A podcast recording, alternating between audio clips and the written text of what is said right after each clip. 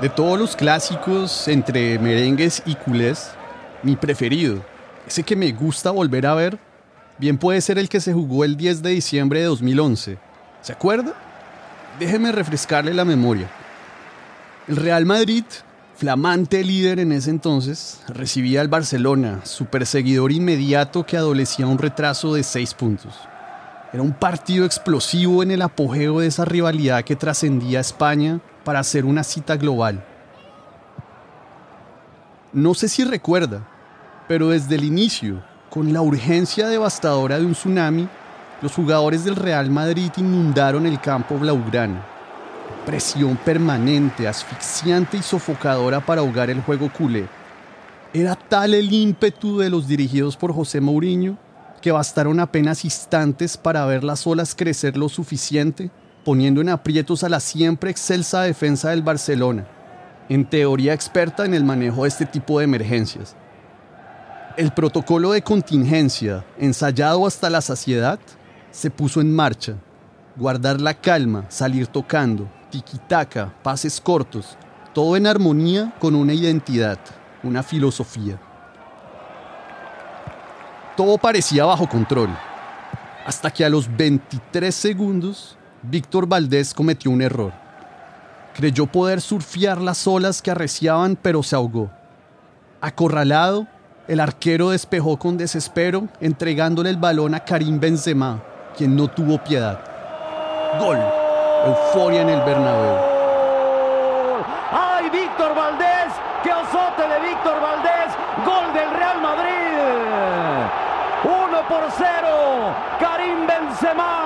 Qué trabajo le costó hacerse de la confianza de Mourinho y ahí está el francés aprovechando el errorzote. Errorzote, Di María le dice gracias. Pelota en el rebote para Osil después de que la toca Busquets. La vuelve a tocar Busquets. Benzema.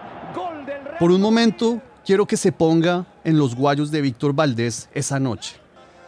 Y es que no ha pasado ni un minuto y usted ya cometió un error gigantesco.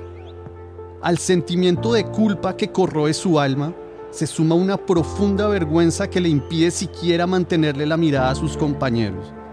El árbitro reanuda las acciones, pero usted lo ahoga un tremendo nudo en la garganta. Y es que todavía quedan 89 minutos y la presión del Real Madrid solo se va a hacer más intensa. Con una eternidad por delante, usted ahora solo piensa en no volverla a cagar, no volverla a embarrar. Está en modo de sobrevivir en intentar hacerse invisible. Pero ¿cómo puede hacerse un arquero invisible? Usted de repente ve el balón acercarse y las piernas le empiezan a temblar. El trauma que acaba de experimentar lo hace cuestionarlo todo. Su ego convaleciente no quiere volver a sufrir y le plantea nuevos predicamentos.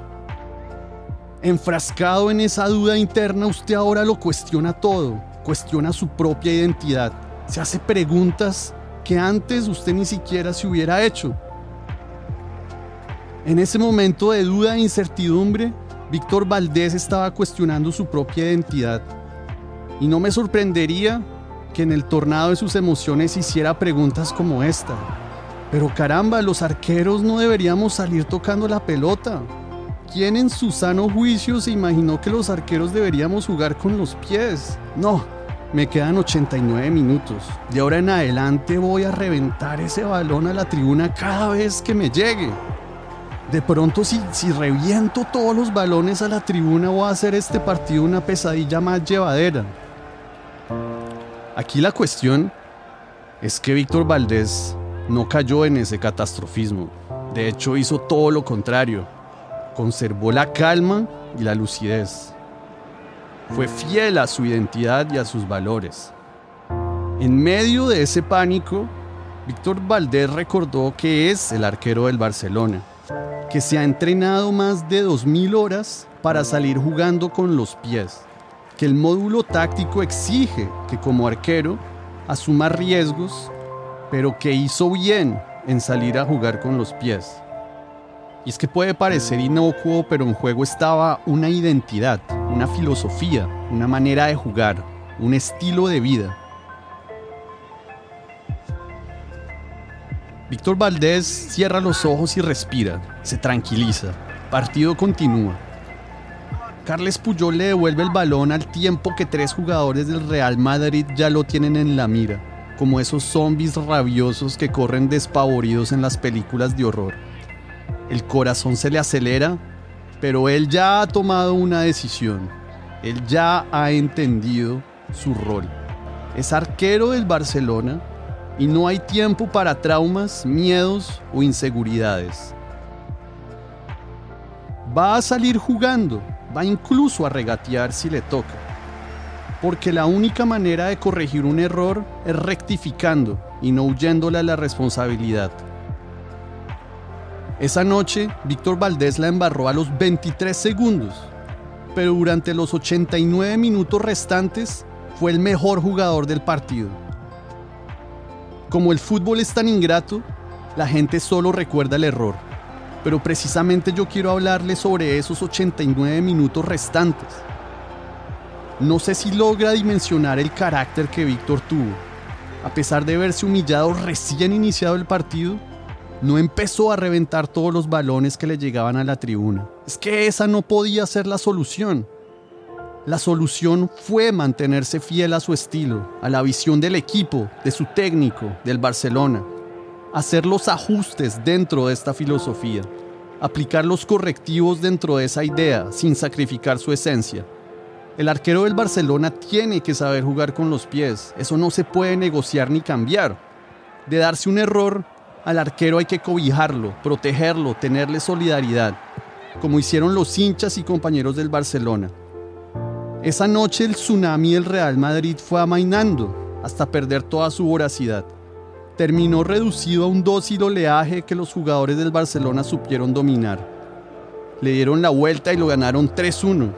Un final feliz, pero para efectos de este episodio es lo de menos. Incluso si hubieran perdido, a Víctor Valdés, a pesar de su error, en el Barcelona lo hubieran arropado. Tras el partido, un afónico Pep Guardiola lo resume a la perfección. Ganar aquí siempre es meritorio, siempre es difícil, uh, pero siempre es complicado cuando vienes aquí. En el momento piensas cómo reaccionar el equipo.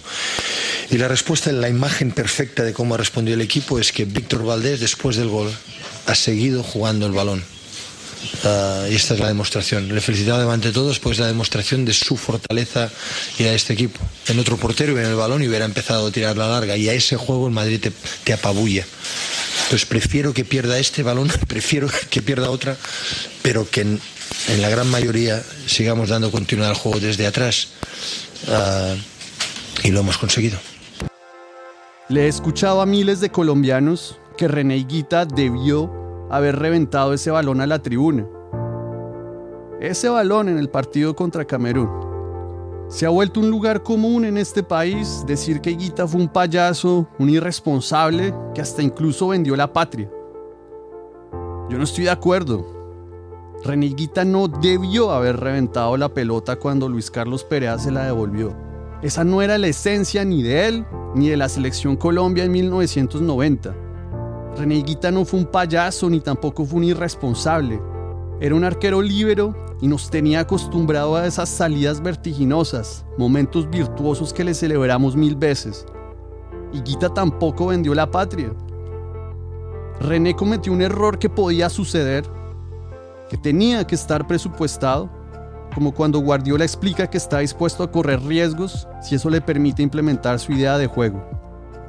En el caso de Víctor Valdés, la solución no era reventar al balón, durante los 89 minutos restantes de ese clásico con el Barcelona.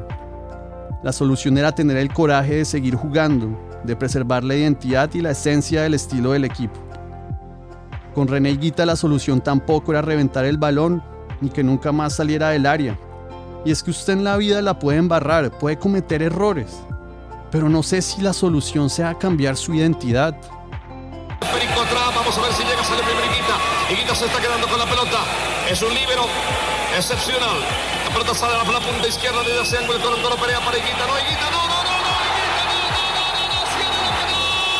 Es un error que cualquier arquero lo puede cometer o dentro del área o fuera del área. A mí eh, me tocó, lo cometí fuera del área, se ve mucho, mucho... Es mucho más notable, Más notable, exacto, más notable.